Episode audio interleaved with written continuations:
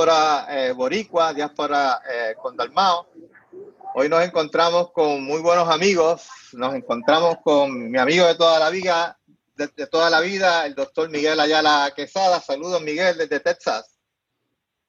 Saludos, Jesús, y a todos los que nos están viendo a través de Facebook Live.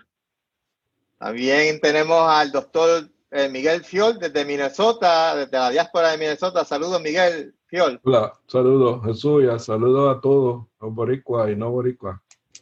Y tenemos al compañero del PIT de Nueva York, Eric Ramos Rodríguez. Eric, saludos. Saludos a todos y a todas. Y, y, y nuestro invitado especial desde Puerto Rico, el candidato a comisionado residente y también eh, médico, el doctor Luis Roberto Piñero. Eh, saludos, Luis Roberto Piñero, ¿cómo estás? Muy bien, muy bien, Chu. Aquí, eh, ya tú ves, teniendo un poco de dificultad con esto del, del vídeo, que no quiere, no quiere agarrarlo en, el momento, en este momento, cuando más uno necesita, pero, pero siempre en la lucha. un saludo allá a todos los compañeros que están que están unidos al grupo y, y vamos para adelante. Eh, estas cosas no nos pueden, no nos pueden eh, limitar. Así que ah, ah. vamos, vamos para adelante. Así es, así es. Entonces, hoy, hoy el tema, eh, hoy el tema nos vamos a concentrar en, el tema de, la salud y la diáspora boricua, porque es importante, porque emigran los, doctores. Pero como también tenemos a Luis Roberto Piñero, vamos, a pedir de luego al final del programa que Luis Roberto Piñero nos, ¿verdad? Nos, comunique cuáles van a ser sus prioridades como un eh, eh, potencial eh, futuro comisionado residente. pero como, pero como siempre les quiero recordar, importante la fecha del 19 de septiembre. muchos puertorriqueños en la diáspora en estas elecciones pueden votar, ya que ampliaron los, los, requerimientos. Si usted votó en las elecciones pasadas y en las elecciones del, del, del del 2012 y, 2016, es muy posible que pueda votar. Eh, vaya a la página de la comisión, eh, solicite ese voto, eh, ese, ese, ese, voto ausente antes del 19 de septiembre. Recuerde que si usted está fuera de, fuera de los Estados Unidos, hay una forma diferente. utilice esa forma porque le van a dar prioridades a los que están fuera de los Estados Unidos, ya que esas papeletas tienen que salir antes. Y también, además de participar en estas conversaciones que tenemos en, en nuestra página de Facebook, aquí a través de Zoom y también en, eh, en, en, YouTube, usted también puede eh, aportar a la, económicamente a, la campaña, a la, a la, página, a la cuenta de PayPal, Juan Dalmao Ramírez, arroba eh, Gmail. Entonces, queríamos comenzar. una de las grandes preocupaciones de Puerto Rico y de la diáspora es la emigración de, los doctores. Y yo, tra y yo quería traer a mi amigo eh, Miguel Ayala, que de hecho, cuando nuestro amigo en común José de la Torre, que es de, es de la diáspora boricua, también Pipiola, me preguntó cómo tú conseguiste que Miguel participara aquí. Yo, bueno, Miguel, Miguel, como te acordarás, Miguel fue el que me metió a mí al PIB. Él no me podía decir que no. Éramos tan amigos que Miguel sabía que yo era pipiolo antes de yo mismo saberlo, saber que era pipiolo. Y aquí pues les estoy, les estoy pasando factura a Miguel y quería preguntarle a Miguel, Miguel, ¿por qué tú crees que los médicos migran? Un médico como tú que salió de Puerto Rico y se movió a los Estados Unidos. Mira, Jesús, ¿me, oyen? Quería preguntarle a Miguel. Miguel sí.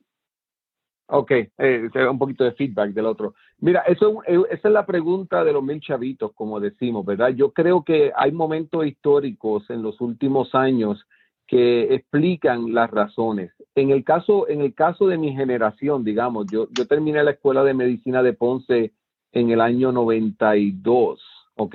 En ese momento, acuérdate que durante la administración de Pedro Rosselló, eh, se vendieron los hospitales públicos y muchas de las facilidades donde se entrenaban médicos de todo tipo de especialidades.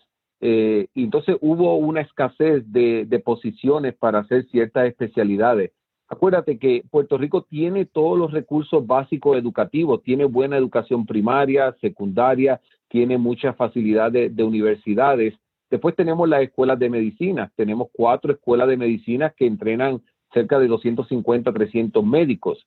Después de eso, el médico tiene que decidir si se queda como se llama un médico generalista o hacer un tipo de especialidad, ya sea una en medicina primaria, como medicina interna, medicina de familia o algún tipo de especialidad quirúrgica, eh, como cirugía general, ortopedista. Antes en Puerto Rico se entrenaban muchísimos médicos en todo ese tipo de especialidades, pero ¿qué pasó? A la vez que las instituciones hospitalarias se, se pasaran a manos privadas, no había el interés de, de, continuar apoyando ese sistema de entrenamiento, porque eso cuesta dinero, ¿ok? ¿Y qué pasó? Todos estos médicos que estábamos en Puerto Rico terminando la escuela de medicina teníamos que decidir o nos quedamos en Puerto Rico o, nos movemos a Estados Unidos a seguir el entrenamiento.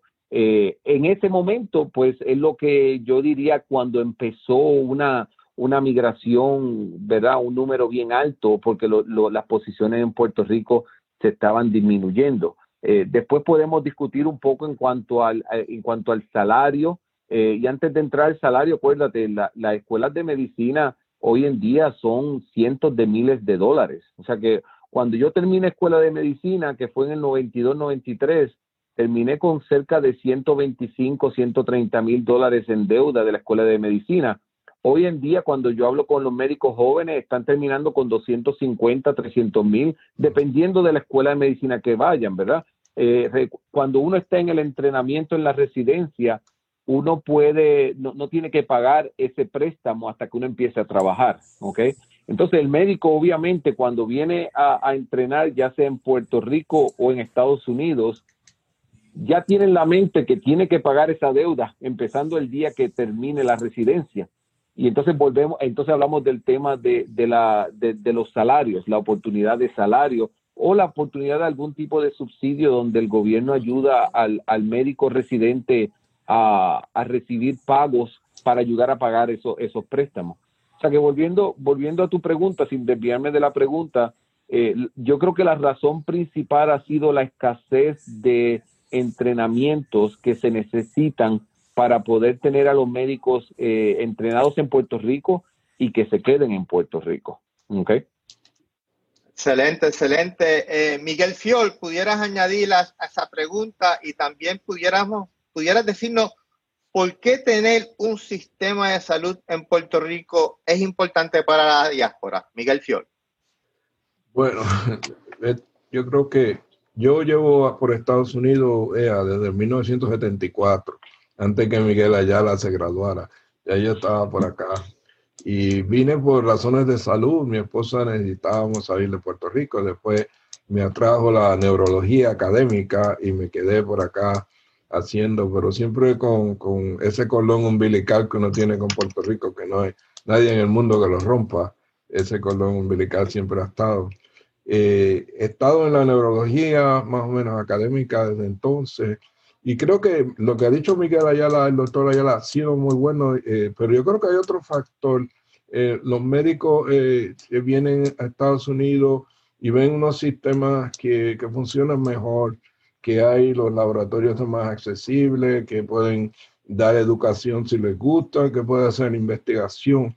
Mientras en Puerto Rico es, es muy difícil la práctica a veces, especialmente la práctica de tipo académica, donde uno quiere hacer algunos descubrimientos, investigación. O sea, yo creo que ese es un factor que no atrae al puertorriqueño. Yo he conocido varios casos que han ido a Puerto Rico y han hecho la, la escuela de medicina como yo la hice en la universidad y, y se quedan en práctica, pero no, no pueden eh, subsistir por, porque el sistema no apoya eh, eh, la medicina que se hace en muchas partes de Estados Unidos. O sea, yo creo que la diáspora, pues, obviamente tiene la obligación los médicos de, de tratar de continuar eh, relaciones con Puerto Rico. Yo a través de los años he ido a la universidad del recinto muchas veces para hacer proyectos de investigación, pero este, se frustra mucho uno porque la infraestructura de investigación de algunas de las escuelas, no digo de todas, eh, no es lo mismo y uno va y viene y, no, y no, no, no, pude progresar, pero traté de, de, de ir y hacer este, el, algunos proyectos de investigación en epilepsia, que es la especialidad mía de neuro. Así que yo creo que eh, eh, se queda mucho por la diáspora porque piensan que en Puerto Rico eh, no pueden este, hacer el progreso que pueden hacer, tanto económico como, como en, en tipo de práctica. Y yo creo que eso es un factor importante. Sí, de hecho, hay, un, hay un nuevo documental que me parece que lo, que lo compartí en la cuenta de Diáspora con Dalmao, de un un documental que se llama Más allá del censo y es sobre la diáspora. Y una de las personas que entrevistaban era, era una madre que se tiene que mudar a los Estados Unidos porque, porque su hija tenía epilepsia, no tenía todos los servicios, etcétera. Y, me acordé de usted, eh, Miguel Fiolo, un documental que salió hace poco. Entonces quería ir ahora con, con, eh, con Luis Roberto Piñero. Luis Roberto, eh, Miguel lleva ya unos 20 años en, Texas, eh, eh, Miguel Ayala, Miguel Fiol lleva más de 30 años. Tú que estás en Puerto Rico, no tan solamente como que, eres médico, también recientemente hiciste un MBA y también estudiaste el sistema de emergencias médicos. ¿Cuáles son los mayores retos que hay en el sistema de salud en Puerto Rico en los últimos años? Mira, Chu, los retos son muchísimos. Eh, porque tenemos que ir a la base de, la realidad que estamos teniendo en este país. Eh, el doctor Ayala eh, hace un rato mencionaba la falta de programas de adiestramiento médico y, la verdad es que precisamente el, génesis de, la crisis de salud que hoy vivimos dentro de la pandemia tiene que ver con, la mal llamada reforma de salud que se estableció con, con el exgobernador Pedro Rosselló. Es decir, la visión que hubo en un momento en Puerto Rico de tener un sistema de salud que tuviera como prioridad al paciente eh, y el adiestramiento médico eh, y, los pacientes pobres específicamente, eh, eso se perdió y de repente el Estado, el, el país, lo que tenía interés era cómo producir dinero. No existen programas de adiestramiento médico en Puerto Rico porque eso no es rentable y, ya que el Estado no quiere, no tiene ningún interés en seguir gastando en la educación médica, ha privatizado los servicios y son muy pocos los hospitales privados, porque sí existen, pero son pocos los que tienen la capacidad económica de mantener un programa de adiestramiento médico. Estos programas típicamente los subvencionaba el Estado. Eh, no es muy distinto a lo que ocurre en Estados Unidos. La diferencia es que en, Estados Unidos esos programas públicos y en muchas partes los mismos privados reciben un dinero del mismo gobierno para sustentar a esos residentes que están allí. Si no tuvieran eso, pues evidentemente estarían cerrando los programas, pero tienen unas ayudas que en Puerto Rico simple y llanamente el, no hubo ningún interés de parte de los gobernadores de turno eh, para que eso continuara. Yo recuerdo en una ocasión cuando se le hizo la pregunta al, señor Pedro Rosselló, siendo el gobernador, y tristemente tengo que decirlo, eh, siendo colega, eh, que se le preguntó, oiga, es que no va a haber dónde entrenar en Puerto Rico, y su contestación fue tajante diciendo, pueden irse a Estados Unidos. Es decir, la visión siempre fue de, romper el esquema en Puerto Rico, porque él no tenía ningún interés de que la gente se quedara aquí y pudiera progresar en Puerto Rico y que eso a la larga beneficiara al país. Siempre fue buscando romper todo, todo el sistema. Hoy en día, pues con toda la crisis que estamos viendo en la pandemia, una de las situaciones más importantes es que no hay un seguimiento, no hay, no hay una estructura establecida, no hay una carretera a seguir. Es decir, un paciente llega a un centro primario y el médico de turno que lo atiende, si ese joven o esa muchacha o ese adulto mayor necesita una atención de otro nivel, tiene que sentarse por a veces largas horas, casi a rogarle a otros hospitales a ver quién le acepta el caso.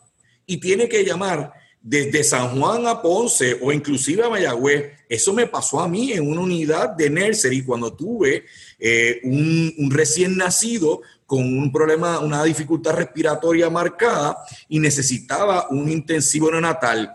Pues eso era sálvese quien pueda. Yo tuve que rogarle a todos los programas. En un momento dado tuve que llamar hasta Mayagüez eh, porque se iban pasando la papa caliente, todo el mundo alegando que estaban llenos, que podía ser cierto o no, uno no tiene la manera de confirmarlo, solamente sabe que tiene que mover al paciente bajo una fuerte presión y, con el, conocimiento de que cada minuto que pasa, el paciente está poniéndose en, mayor peligro. Eh, y acabé llamando a Mayagüez y, me dijeron, le vamos a contestar más tarde, eh, tenemos que verificar. Y yo le dije, bueno, es que ya no me das alternativa. Después de Mayagüez, ¿qué tú esperas que yo llame? ¿A San Pedro de Macorís?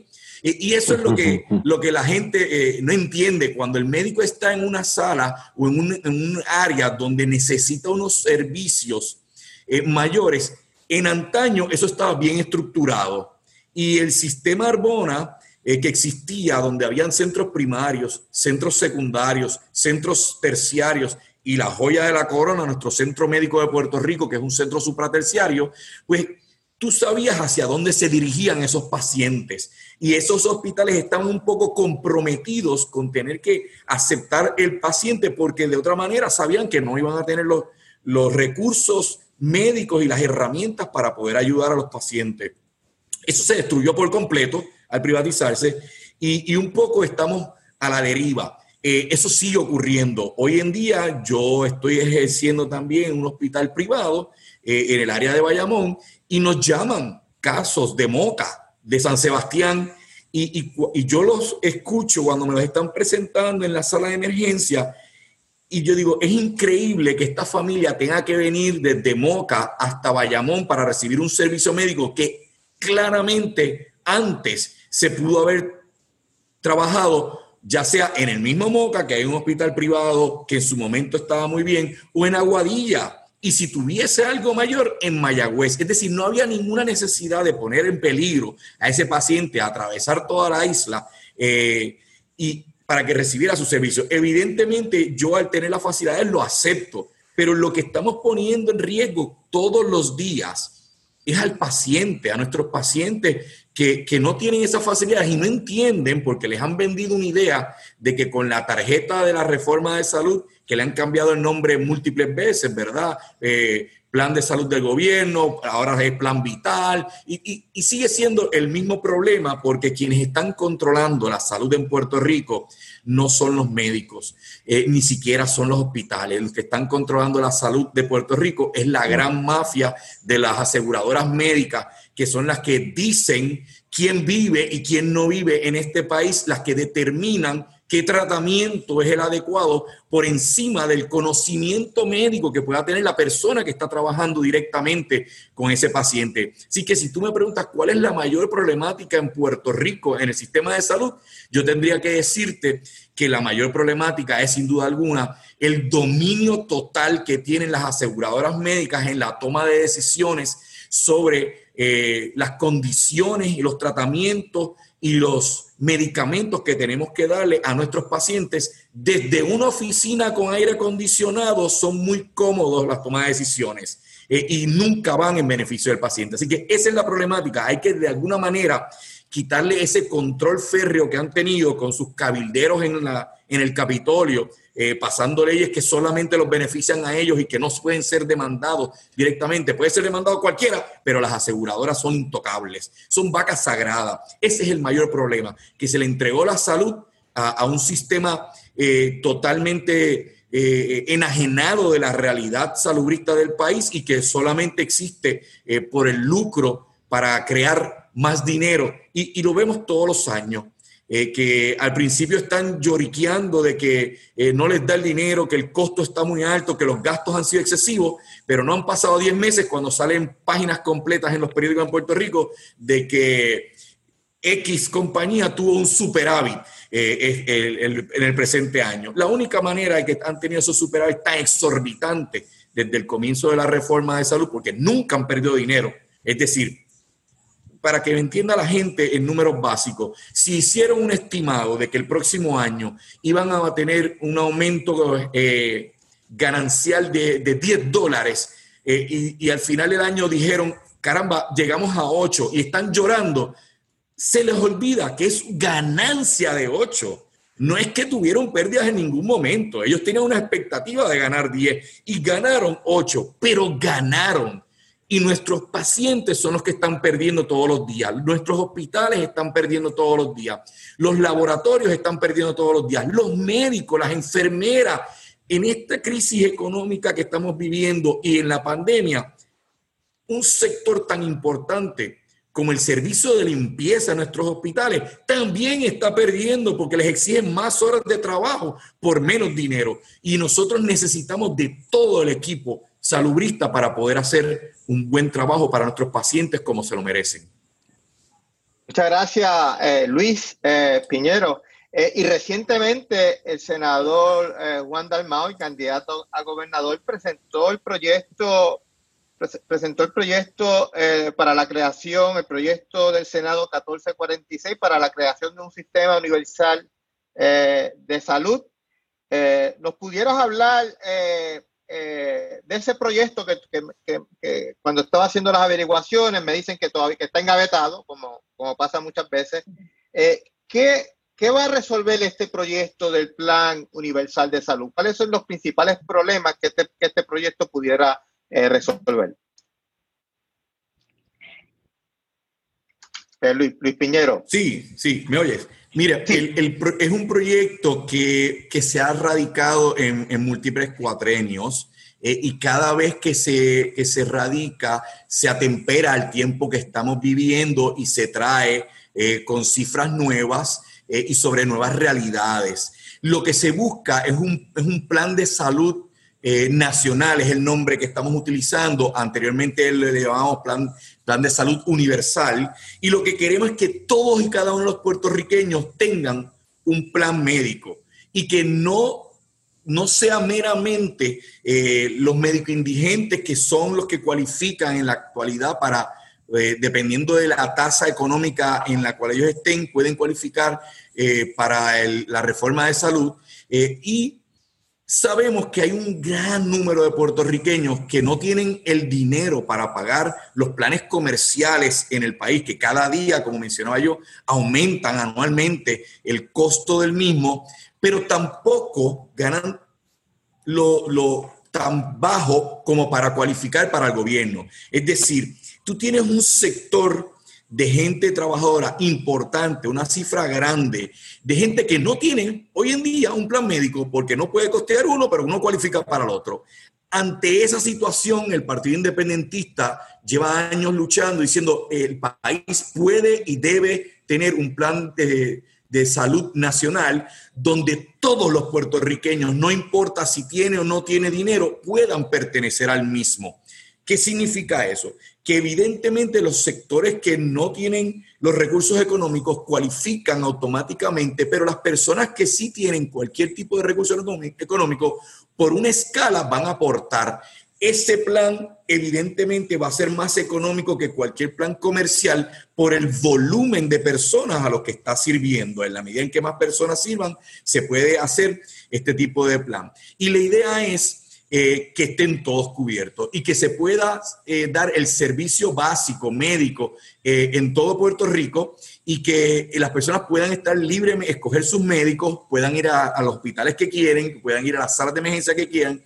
Y dentro del programa que hemos establecido hay un ideal que evidentemente en lo que se va implantando tiene que haber un periodo de transición eh, para evitar los errores de cuando se implantó la reforma de salud, que se quiso hacer todo en muy corto tiempo. Eh, así que dentro de ese periodo de transición tenemos que saber que la meta es tener un solo proveedor, un solo pagador para unificar el sistema.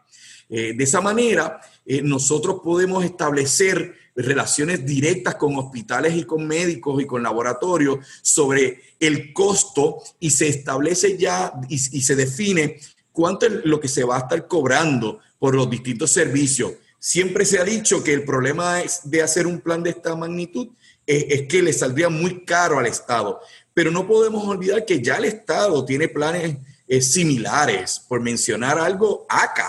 ACA es un plan eh, que todo el mundo tiene eh, y paga anualmente y que cuando tiene un accidente es el que cubre todos sus gastos eh, si es que tiene su licencia, ¿verdad? Vigente, y tanto en el carro como su licencia de conducir, y que cubre todos sus, sus, eh, gastos. Así que mencionar que el Estado no puede hacerlo es simplemente eh, hablar de, de, situaciones que no son reales. El, país puede hacerlo y lo ha trabajado en, en un sinnúmero de, de, situaciones. Lo que queremos es eso. Este, este plan que nosotros le hemos ofrecido al país también incluiría a un sector de estudiantes que, van a los Estados Unidos a estudiar o a inclusive a trabajar por periodos cortos de tiempo, de esa manera pudiesen recibir los servicios allá. Eh, ya existen relaciones de ese tipo eh, con algunos planes eh, comerciales y la manera en que el Estado lo haría sería de esa forma, es decir, que los lugares facturen directamente al Estado y eso facilitaría el trabajo para que nuestros hermanos puertorriqueños y puertorriqueñas cuando están eh, ya sea de viaje vacacional o están en estudio o están en unos trabajos que tienen un tiempo delimitado, también puedan recibir esos servicios. Eh, tenemos un, una idea bastante estructurada eh, de cómo podemos funcionarlo y hemos tomado modelos internacionales. Esto no es algo que, que lo sacamos, nos lo sacamos de la manga, esto no es el, el, sombrero del mago. Esto es un plan muy estructurado que llevamos años eh, definiéndolo y, cada día mejorándolo más, eh, con unos modelos que son totalmente eh, funcionales en el mundo. Los otros días yo le comentaba al doctor Miguel Fiol que, que, Inglaterra tiene un sistema de salud público y que en su momento, cuando se creó, tuvo una discrepancia con los sectores conservadores en Inglaterra, ¿verdad? Y, decían mil, mil, barbaridades de que si eso era socialismo y muchas cosas. Eh, y el mismo Churchill en, en, su momento vio la grandeza del programa y hoy en día eh, el National Health System es orgullo tanto de laboristas como conservadores. Tan es así que el primer ministro de Inglaterra hoy en día está vivo después de haber tenido el COVID-19 gracias al, al sistema nacional de salud público existe en Inglaterra y así fue como él se lo agradeció a todas las personas. La salud tiene que estar por encima de las ideologías y de las tendencias. Esto no puede ser para comercializarse. Esto tiene que ser para que nuestra gente pueda tener la garantía y la seguridad de que de cualquier situación que ocurra puede tener acceso a un servicio bueno, de calidad eh, y que los sean respetados en todo momento. Eh, y eso es lo que anhelamos en el Partido Independentista. Y yo creo que, que con todo lo que ha ocurrido en la actualidad con la pandemia, eh, estamos más cerca de conseguir ese objetivo o por lo menos de crear esa conciencia nacional de la importancia de tener un plan de salud nacional en Puerto Rico. Así es, excelente, excelente. Eh, yo quisiera preguntarle al, al doctor Miguel Fiol, eh, y, que sé que ha contribuido en, en, las propuestas del partido en el pasado, eh, ¿cómo la diáspora puede contribuir y ayudar a construir o reconstruir un sistema de salud en Puerto Rico? Bueno, yo creo que lo más importante es que los médicos que han egresado de Puerto Rico eh, mantengan una obligación o se sientan obligados a continuar a avanzar la, la, problema de la salud en Puerto Rico. Y eso se puede hacer de muchas formas. Como yo dije, se trató de, de hacer un, una relación académica entre las universidades y también eh, a través de los años hemos hecho eh, misiones, no, no, sé la palabra misión la correcta, pero grupos médicos de acá de la universidad que hemos ido cuando el huracán María, cuando los terremotos, y, y, hemos participado. O sea, yo creo que la diáspora tiene que sentir esa obligación de, de mantener eh, eh, un compromiso con la salud del pueblo puertorriqueño. Si eso no existe y si el, que sale de Puerto Rico, los médicos dice adiós, qué bueno que te conocí, pero tengo otras prioridades, eso es el problema básico, mantener esa, esa unión con la patria, sentir ese amor patrio en el campo de uno, es yo creo que es lo, lo, más básico. Y, y, y sencillamente, eh, estos programas y estas cosas eh, mantienen esa llama viva, mantienen esa conexión que es filosófica, y, pero que puede entrar en, cosas específicas. Ya Puerto Rico ha habido unos proyectos de ley, yo no sé, o que, que le daban ciertos descuentos uh, de contributivos a los médicos que se quedaban en Puerto Rico para mantener y controlar esa fuga de personal eh, médico que está ocurriendo en Puerto Rico, pero hasta que las condiciones en Puerto Rico de trabajo para los médicos no mejoren, como dice el doctor Piñero, con estos planes, eh, la fuga yo creo que va a continuar y, y, hasta que no se cambie el sistema de salud, que sea uno más equitativo, que haya mejores servicios tecnológicos, yo creo que el problema eh, va a continuar. Así que en mantenerse envuelto y mantenerse conectado, yo creo que es lo más básico de los médicos que, hemos emigrado por diferentes razones. Excelente. Y hablando de, tecnología y de la pandemia, yo quería preguntar a, Miguel Ayada Quesada eh, si la telemedicina pudiera ser una buena opción para los médicos en los Estados Unidos o otros países y también para los médicos en Puerto Rico y para los pacientes. Eh, ¿Cuál ha sido tu experiencia con la telemedicina recientemente y si eso es una opción en el futuro para Puerto Rico?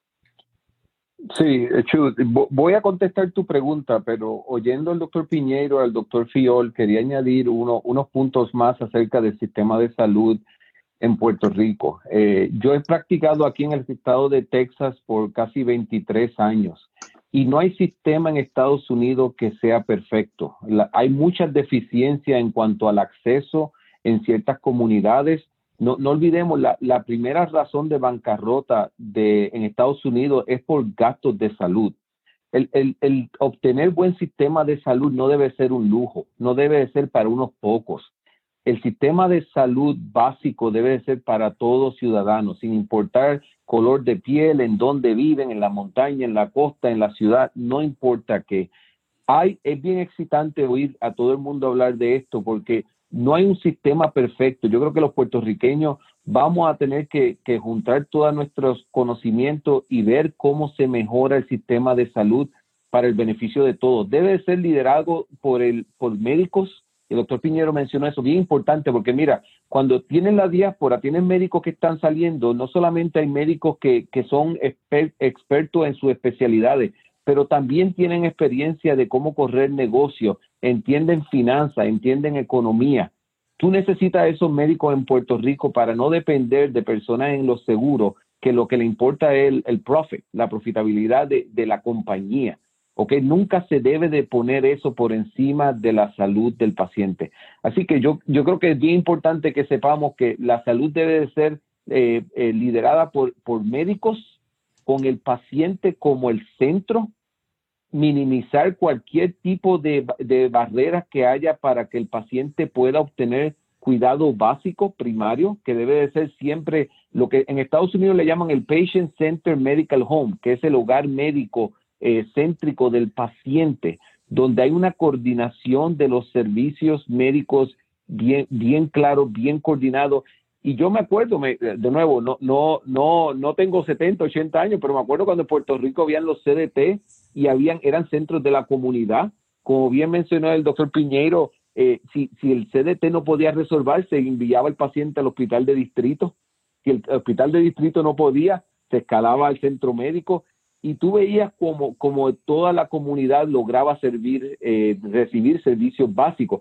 Si una persona tenía su buen seguro, su buen trabajo, estaba bendecido con eso y tenía un buen seguro, podía ir, digamos, al hospital privado y recibir el, el mismo cuidado.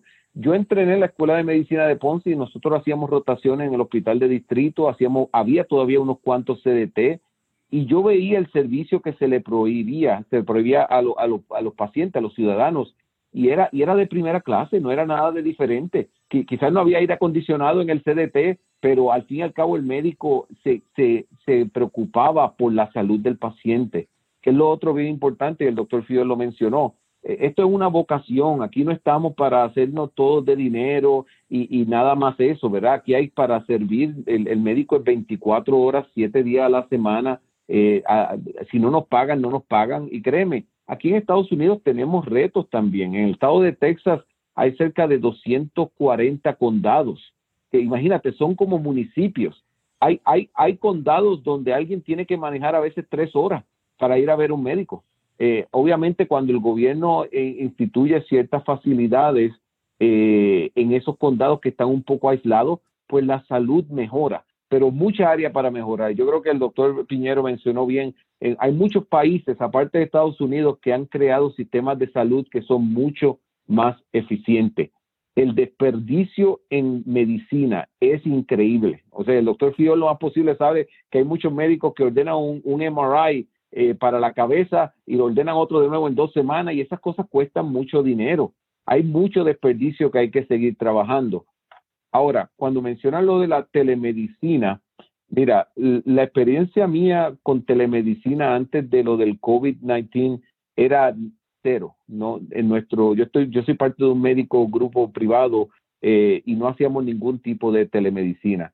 En marzo 13 se anunció aquí en la ciudad de San Antonio que se iban a cerrar las escuelas. Eso obviamente iba a afectar mucho de nuestros empleados que no podían venir a trabajar. Y teníamos, nuestra misión es proveer servicios de salud primarios a la comunidad. Teníamos que estar seguros que pudiéramos hacer eso. En una semana hicimos casi 30% de las visitas eh, por telemedicina. Hoy en día estamos haciendo cerca de 60-70% de telemedicina no es la forma perfecta para proveer servicios médicos, porque todos los médicos van a estar de acuerdo que para nosotros es tan importante estar sentado al frente del paciente. No es lo mismo oír la voz que oír la, ver la expresión. Eh, necesitamos, dependemos también del examen físico, médicos que verdad nos gusta, nos da orgullo saber que podemos diagnosticar sin tener que hacer una radiografía o ciertos laboratorios. Esas cosas hay que hacerlas de, de frente. Eh, los retos han sido que hay muchos pacientes aún en Estados Unidos que no tienen un teléfono smartphone con cámara, ¿ok? Entonces esos pacientes nada más va a depender de hablar con ellos por el teléfono. Muchas veces los pacientes piensan que es como una, una llamada de cortesía y a veces no nos quieren decir todo porque no están de frente a nosotros. Eh, eso, eso ha sido un reto. Ahora, ha ayudado a conectarnos con pacientes que han decidido no salir de sus casas con miedo de que van a obtener un virus, ¿ok? Y hay pacientes, yo tengo muchos pacientes geriátricos que son de 70, 80, 90 años, que, que la familia ha decidido, no vas a ir a ver al doctor Ayala, pero llama lo que él te llama. Entonces a veces la familia nos ayuda a coordinar ese tipo de visita. Es una opción para todo el mundo, para todos los médicos. Hay médicos básicamente que pueden estar en cualquier parte del mundo ofreciendo servicio por lo menos básico. Yo me imagino el doctor Fiol con su especialidad de neurología y otras especialidades, pues no, no pueden depender nada más de la telemedicina, pero para ciertos eh, cuidados básicos ha sido útil. Ahora, volvemos de nuevo al reembolso y a la aseguranza. Tenemos que estar seguros que la aseguranza en, Puerto Rico traten a los médicos justamente y les paguen eh, adecuadamente para poder continuar eh, proveyendo esos servicios. Eh, pero la telemedicina yo diría que está aquí para quedarse.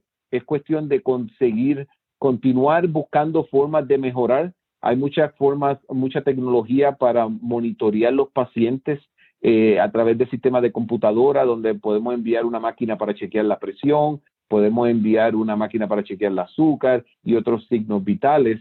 También la coordinación de servicios con servicios de cuidado en el hogar, bien importante porque no importa qué, y, se mencionó antes, durante esta pandemia no, nos cogieron con los pantalones abajo, como dicen, porque hay muchas formas, hay muchos muchos defectos en los sistemas de salud en Estados Unidos, en Puerto Rico y en otras partes del mundo, que, ahora hay que prestar atención para lograr mejorar. Yo creo que la telemedicina, por lo menos, eh, le, han hecho con este COVID, la pandemia, pues se le ha hecho un empujón para, para tratar de continuar el servicio, que es bien importante.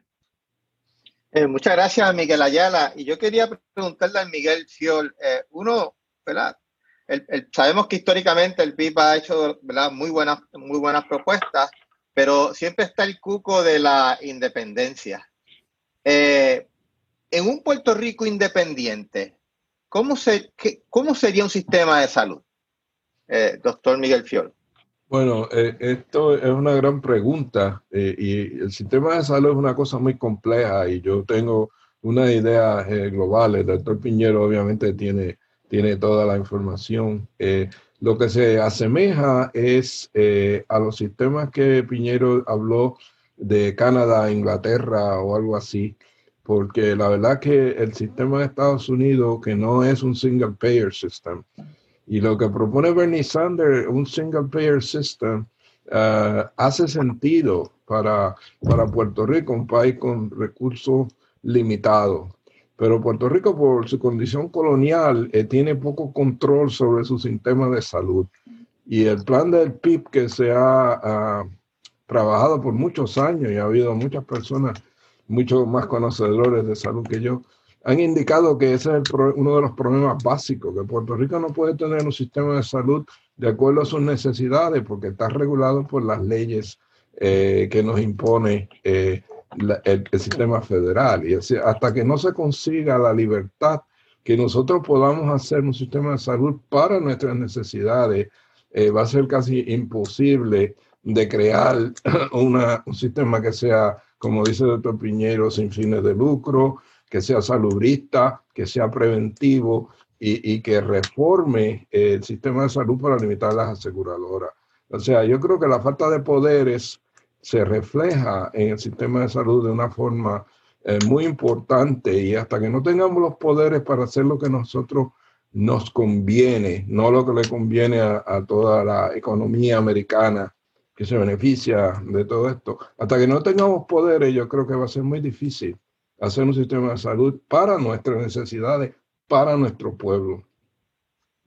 Muy bien, muy bien, gracias. Yo en el, en el 2001, sí, en el 2001 yo estaba en Nueva York, trabajaba de controller y recuerdo que se pagaba más de mil dólares por un plan de seguro médico en Nueva York. Eric, tú que estás en Nueva York, eh, ¿cuán costoso para ti como paciente son los servicios médicos? Bueno, eh, tú lo dijiste. Definitivamente en esta ciudad ese tipo de servicio, si uno no tiene un plan médico, eh, es prohibitivo. Y lo que sucede con eso es que muchos en diferentes periodos, ahora tengo afortunadamente un plan, pero por años no tuve mi plan. Cuando estuve en la universidad tenía un plan Luego no tenía ninguno porque no tenía cómo costearlo. Y, eso, es, eso es lo que repercute es que uno no va al médico. Yo, yo recuerdo hace unos años atrás que fui a un, a un dentista porque tenía un problema de una infección de esas que le dan a uno en uno de los diez, eh, una de las muelas. Y fui tres veces a esa dentista. En ese momento tenía un buen trabajo y pues ella me pedía la tarjeta de crédito y mientras yo estaba con la boca abierta esperando por el servicio, me cobraban, en un par de visitas me cobraron como 3 mil dólares. ¿Saben lo que yo hice? Compré un pasaje, fui a Puerto Rico y por 35 dólares mi dentista allá en Puerto Rico me hizo el trabajo. Me puso una inyección, me bla, bla, bla, y me dio unas pastillas, etcétera, y me curé. Eh, y eso es algo que muchos compañeros y compañeras acá estuvimos haciendo por mucho tiempo, porque y, era una alternativa que teníamos cuando Puerto Rico, eh, dentro de su coloniaje, tenía al menos una estructura y, estaba, vamos a decir que un poco, al menos un poquito sobre sus pies. Ahora mismo esa situación cambió totalmente porque ya eh, muchos teníamos, por ejemplo, el que nos atendía los ojos, pues íbamos allá, cuando yo iba a Cabo Rojo, me atendía los ojos y después pasaban tres años y no volvía. Ya no se puede, porque si tú vas a pedir una cita ya, a veces te, meses para dártela. Y eso es una de las formas, de las cosas que nos afectan a los que vivimos acá, que nosotros mantenemos un vínculo con Puerto Rico y una de las cosas que había, y yo estoy seguro que ahora mismo en la pandemia, hay gente de esa gente que a veces allá en Puerto Rico nos volvemos un poquito loquitos, desesperados porque, porque no llegue tanta gente, pero hay gente que estoy seguro que se ha ido porque no tiene alternativa, nuevamente por lo mismo que se habló anteriormente, que si puede ser que una persona tenga Medicaid porque es indigente, pero si uno no cualifica para el Medicaid y cae en el toilet zone de, de lo que no, ¿cómo tú vas a pagar por, por ver a un médico y probablemente sabes que tu médico en Puerto Rico te puede cobrar una cantidad más razonable y lamentablemente hay una pobreza extraordinaria aquí en la diáspora, contrario a lo que la gente piensa, que la gente aquí está bollante, no es así. La inmensa mayoría de nuestro pueblo es trabajador y está llevándose un centro. Y si vive en una ciudad como Nueva York, en donde las rentas son de miles de dólares y en donde todos los demás servicios son así, pues, ¿qué le queda? Sino eh, tratar de mantener ese vínculo con Puerto Rico, que por lo menos en ese sentido todavía los costos de los servicios de salud en Puerto Rico, cuando se miran a nivel individual, son mucho más bajitos. Aquí por mirarte la cara a un médico te cobra 100 dólares, nada más por, por ir allí, aunque no te haga nada. O sea que eso es importante. Muchas gracias, Eric. Eh, eh, Luis Roberto Piñero, ¿has escuchado el punto de vista de compañeros de, eh, de la diáspora, de cómo sus propias experiencias, de cómo se puede aportar? ¿Cuál es tu, cuál es tu reacción a esos, a esos diferentes puntos de vista? Pues mira, Chu, yo estoy escuchándolo y, por ejemplo, Eric, Eric mencionaba la diferencia en costo eh, y tan cercano como en diciembre, mi hijo mayor tuvo que entrar a una sala de emergencia en Cincinnati y por unos laboratorios, un suero y un estudio radiográfico, en la factura que nos llegó fueron de sobre 10 mil dólares. Sobre 10 mil dólares. Por ese mismo servicio, un plan el plan médico que más paga en Puerto Rico paga 200 dólares, porque ya tiene al hospital, eso es lo que, o sea, ese es el package, como dicen aquí, ¿verdad? Eh, tú vas a hacer todo con esa cantidad. Así que estamos viendo que son los extremos. Tanto los 10 mil dólares son una exageración porque no lo vale, como los 200 es, es un pesetero. O sea, definitivamente es una falta de respeto para el servicio que se da en Puerto Rico y la calidad de la evaluación médica que se está dando. O sea, esos dos extremos son los que hay que eh, evitar. En alguna parte del medio es que está la contestación correcta de dónde es que se debería estar. Eh, pero, pero yo lo digo porque esto no es una cosa que ocurrió hace años atrás, esto fue en diciembre y eso ocurre todos los días. Y sí, hay gente, eh, porque después en marzo tuvo una situación también con con un dedo y una pequeña fractura, donde la evaluación le costó solamente así de verle nada más, fueron 300 dólares, que por estar eh, haciendo un servicio eh, en una comunidad marginada allá en Kentucky, eh, tuvo, que, tuvo que costearlo, pero literalmente salía más económico agarrar un avión, traerme el muchacho a Puerto Rico, trabajarlo aquí mm. y pagar lo que se pidiera que dejarlo allá este, bajo el servicio de cualquier, de cualquier persona. O sea que tenemos esas, esas son unas realidades que se están viviendo.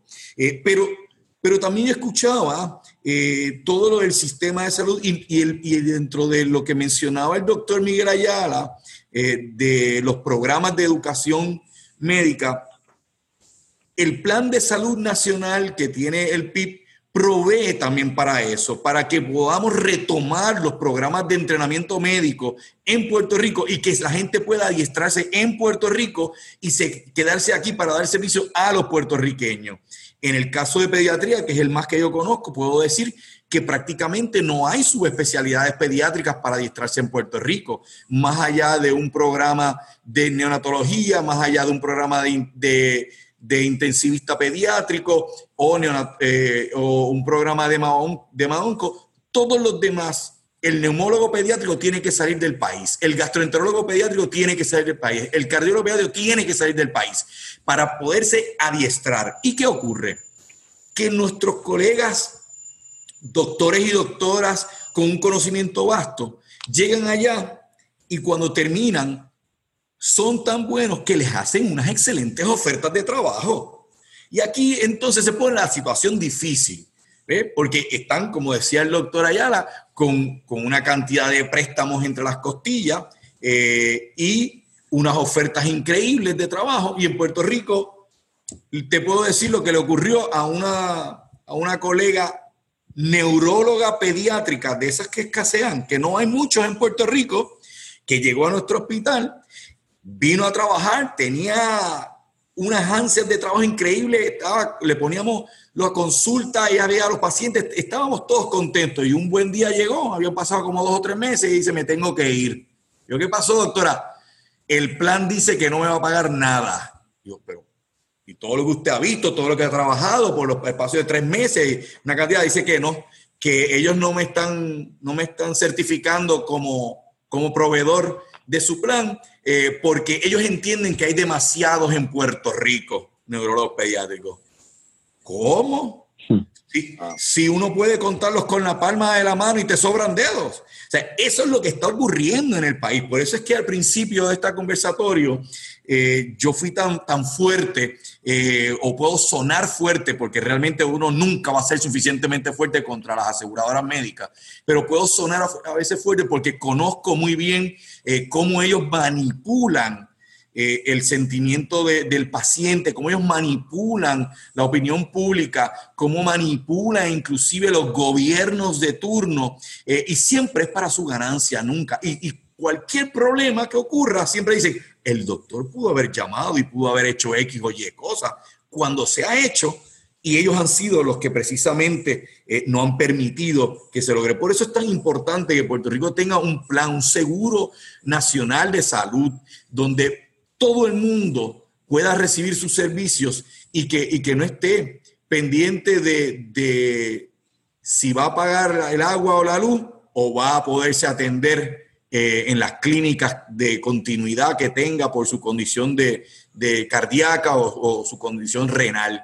Eh, aquí hay un, problema serio eh, y nosotros tenemos una medicina que es reactiva. Aquí no se está haciendo medicina preventiva y evidentemente cuando llegan los pacientes a la sala de emergencia, muy pocas veces tienen una sola, un solo, una sola situación, un, solo malestar sino que hay una complejidad de situaciones que se están dando y hay que atenderlos a todos. Por lo tanto, hay un costo mayor en esa visita que se pudo haber controlado si se hubiese dado un mantenimiento, una prevención, un seguimiento adecuado a través de los años para evitar llegar, a, llegar a esas situaciones que ya están en un estado eh, de, de cronicidad.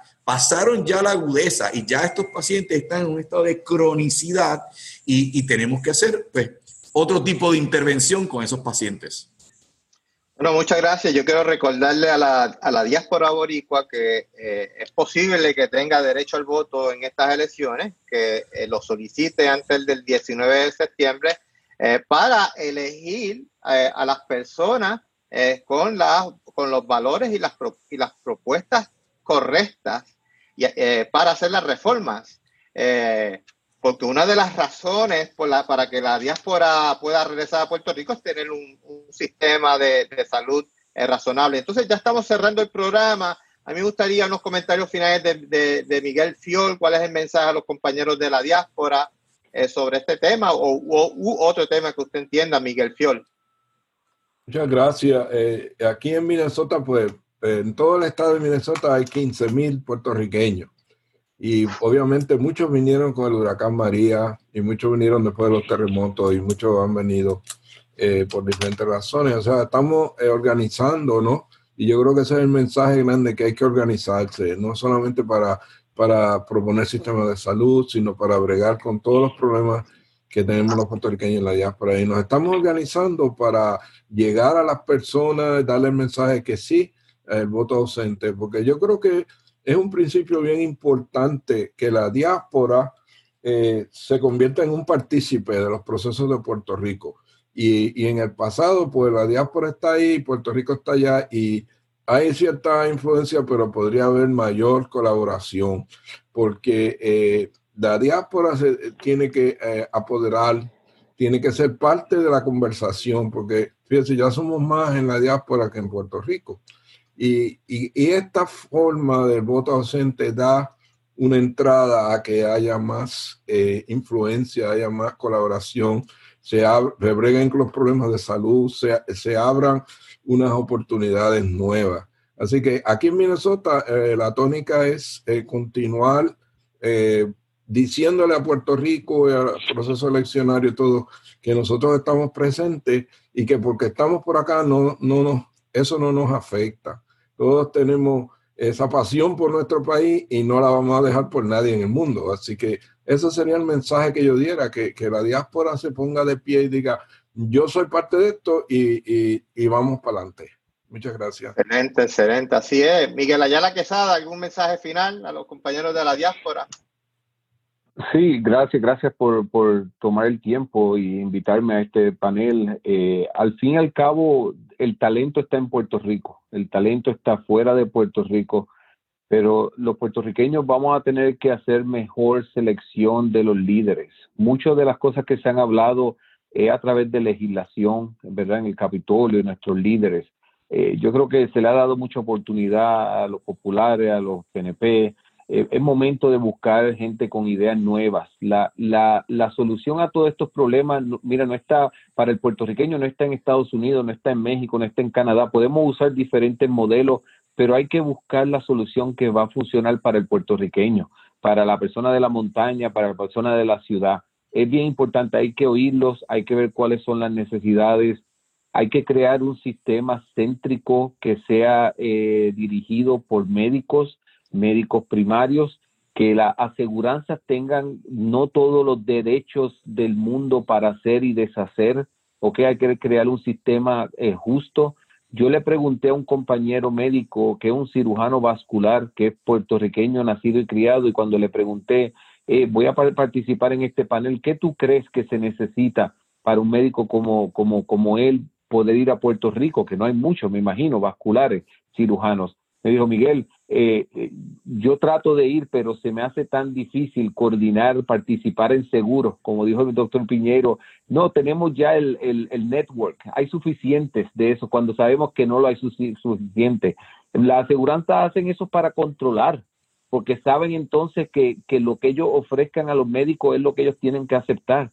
Así que hay que, hay que trabajar junto en eso, hay que simplificar el proceso de obtener licencia hay que simplificar el, el, proceso para abrir una oficina, eh, hay que hacer más, más amistoso con esos médicos que quieren volver, porque al fin y al cabo la, la, el, arreglar este sistema va a venir del puertorriqueño, no, no de nadie, no debe ser de nadie. Así que gracias de nuevo por la, por la discusión, eh, bien importante el seguimiento y mucha suerte a todos los candidatos, al doctor Piñero y a, Dalmau eh, en estas próximas elecciones.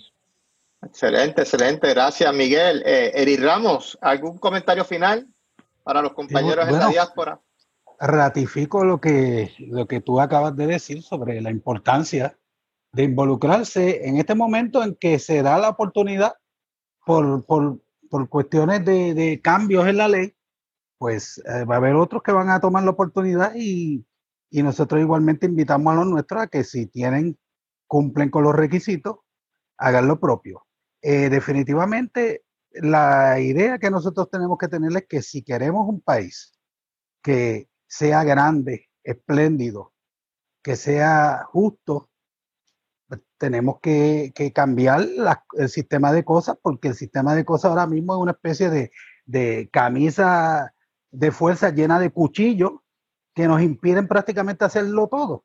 Así es que tenemos que pensar no solo en que vamos a cambiar a los políticos, sino que tenemos que cambiar el país, el paradigma. Y por eso que nosotros creemos en la independencia, porque sabemos que mientras estemos de apéndice de este país, sabemos que el sistema de salud de este país es un sistema injusto.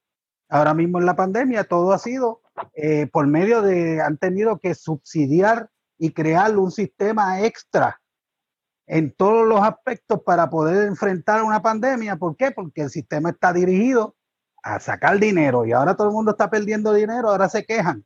Pero la realidad es que tenemos que construir un país libre y justo en que tenga todos los parámetros necesarios para que, para que podamos vivir felices y, prosperar. Muchas gracias, Eric. Y, y Luis, Piñero, según muchas encuestas online, hay, hay una probabilidad que tanto usted como Juan Dalmao eh, sean electos en las próximas elecciones.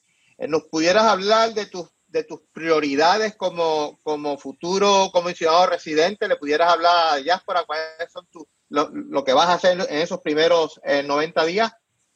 Sí, eh, mira, nosotros como candidato del Partido Independentista, eh, nuestra meta siempre ha sido llegar allí y, reclamar la autodeterminación e independencia para Puerto Rico. Eso que no le quepa duda a, nadie de que en mi función en, la, en el Congreso no es mendigar, es exigir lo que nos corresponde a nosotros. Pero en una coyuntura como la que estamos viviendo, también tengo que decir que yo no soy el único independentista, que no es meramente que soy el único independentista que va a que va a estar en el Congreso, sino que también yo soy el único candidato que está en contra de la Junta de Control Fiscal. ¿Qué quiere decir? Todos y cada uno de los otros candidatos quieren negociar con la Junta de Control Fiscal que tanto daño nos ha hecho a través de la ley promesa.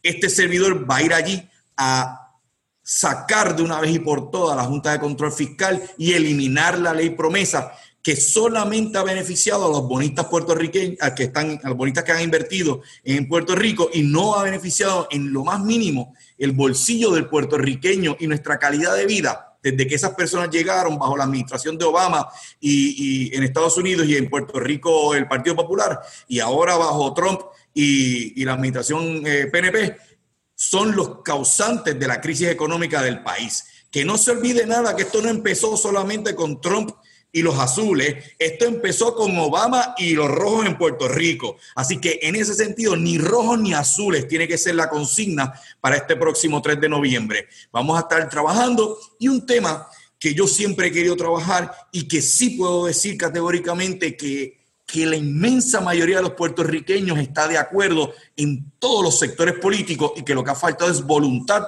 de las personas que se han sentado en la silla de comisionado residente. Me refiero a las leyes de cabotaje.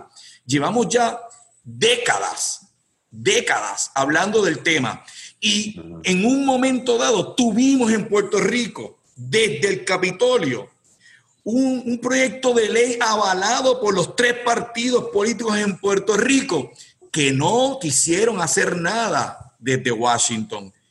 Y eso es bien importante. ¿Por qué? Porque no es verdad que nos va a resolver todos los problemas económicos, pero las leyes de cabotaje es lo que encarece nuestra vida todos los días, porque tenemos que utilizar la marina mercante más costosa del mundo y no podemos utilizar ninguna otra marina, porque ese artículo que llega hasta su hogar ha pasado y ha aumentado de precio en distintos eslabones de la cadena de repartición y cuando llega a la mesa, eh, de un hogar puertorriqueño, el puertorriqueño o puertorriqueña que está en esa mesa ya ha pagado los costos de toda esa gente a exceso de lo que se debería pagar. Si nosotros tuviéramos las herramientas para poder traer esos artículos en la marina que nosotros escojamos, la más económica, la más que nos beneficie, la que nos brinda un mejor servicio por el precio que nos da, ese precio cuando llegue a su mesa es mucho menor de lo que usted está pagando en este momento. Eso es un tema que se ha hablado mucho, pero se ha hecho poco. Y, son tres de los puntos importantes que vamos a estar trabajando eh, después de, enero del 2021. Pues muchas gracias, Luis Roberto Piñero, y nuevamente recuerdo a la diáspora eh, boricua a que soliciten ese voto ausente antes de del 19 de, septiembre.